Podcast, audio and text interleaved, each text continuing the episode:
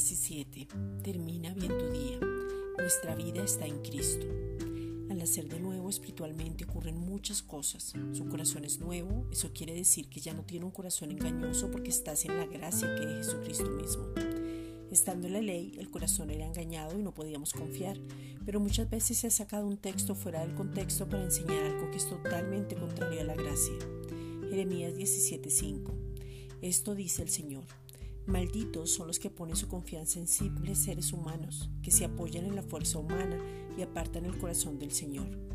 Realmente no podemos confiar en nadie para salvación, porque la salvación es de Él y no por obras. Pero el corazón de un hijo de Dios no tiene malicia y confía, no está pensando lo malo, no tiene por qué endurecerse. Si tu corazón está bien, de la abundancia del corazón habla la boca. Guardará tu corazón en completa paz cuando no te afanas por nada, sino que lo reconoces en todo lo que hagas, y entonces harás prosperar tu camino y todo te saldrá bien, porque has entendido tu nueva vida en Cristo. Esta es una reflexión dada por la Iglesia Gracia y Justicia.